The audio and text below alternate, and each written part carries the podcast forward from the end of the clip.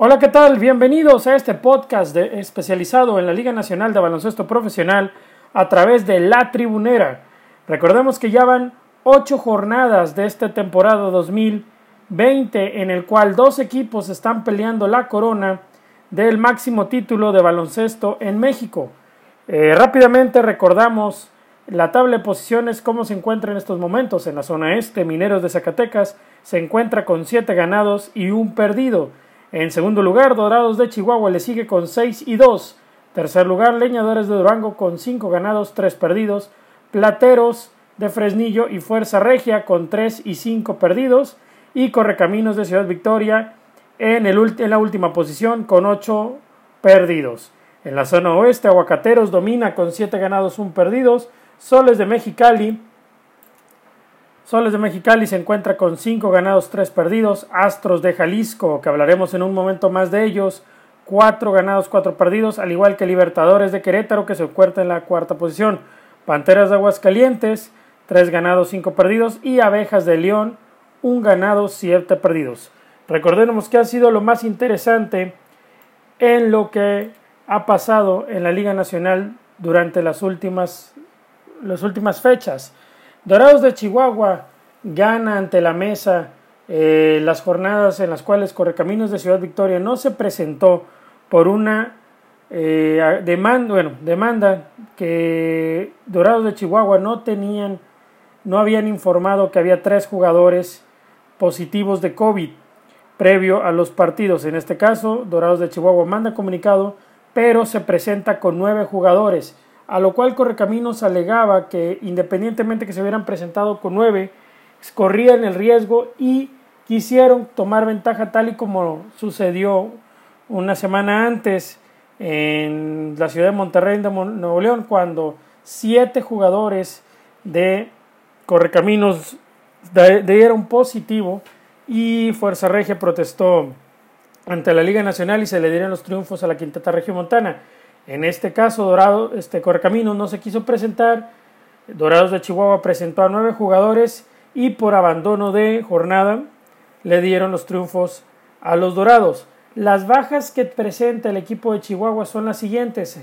Al seleccionado nacional Arim Solares, al igual que el seleccionado juvenil Brian Irrutia y, y el extranjero Isaiah Wilkinson. Otro tema que acaba de salir hoy, el día de hoy en redes sociales y es la bomba de la Liga Nacional, es el regreso de Gustavo Ayón, el ex NBA, ex Liga eh, de España con el Real Madrid, regresa tras 11 años de haber militado fuera de México.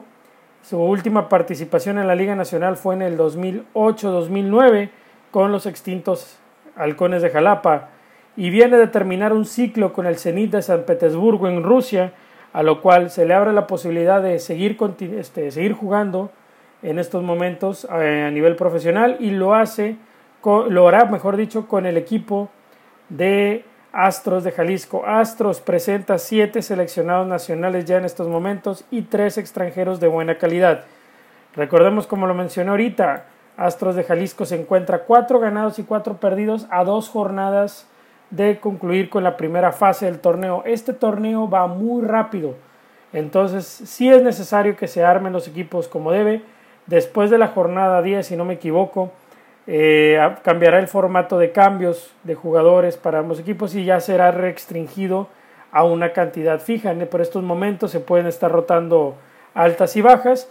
Y bueno, bien por Astros de Jalisco que contratan al, al gran poste nacional y que viene aportar un poco de lo que ha aprendido en su paso con el Real Madrid eh, y todos los campeonatos que, tiene Gustavo en estos momentos. Entonces, bien por, por Astros de Jalisco, teniendo también en sus filas al coach Sergio Valdolmillos, Marco Ramos, Héctor Hernández, los Andreasi, este, eh, Israel Gutiérrez, Jonathan Machado, todos ellos seleccionados nacionales y que bueno, va a venir muy buena muy buena etapa para los Astros en esta segunda mitad. Rápidamente recordamos cuáles van a ser las jornadas 9 y 10 previas a finalizar la primera parte de el torneo. Leñadores de Durango recibe a Dorados de Chihuahua. El pronóstico de este partido hasta el momento de mi parte es un ganado y un perdido. Continuamos, Fuerza Regia recibe a Mineros de Zacatecas. Aquí va a haber una variable muy interesante. Fuerza Regia viene de casa. Se vienen a juntar, ya se están acoplando sus extranjeros que acaban de llegar, como es David Huertas y como es Oudi Osinique. Entonces, este puede, puede que también reaccione. Recordemos que Mineros es un sumo candidato al campeonato. Es la plantilla que alguna vez tuvo en sus filas en las temporadas 2015-2016 de Pioneros de Quintana Roo. Entonces viene, viene muy fortalecido a la Sultana del Norte. Abejas de León recibe a Soles de Mexicali. Hasta el momento el pronóstico es que Soles se lleve los dos triunfos. Astros de Jalisco recibirá Panteras de Aguascalientes. Aquí vamos a hacer eh, el pronóstico y lo que se ve es de que Astros va a sacar uno y uno Panteras. ¿Por qué hacemos este comentario así al momento? Porque Gustavo se estará apenas acoplando a esta plantilla.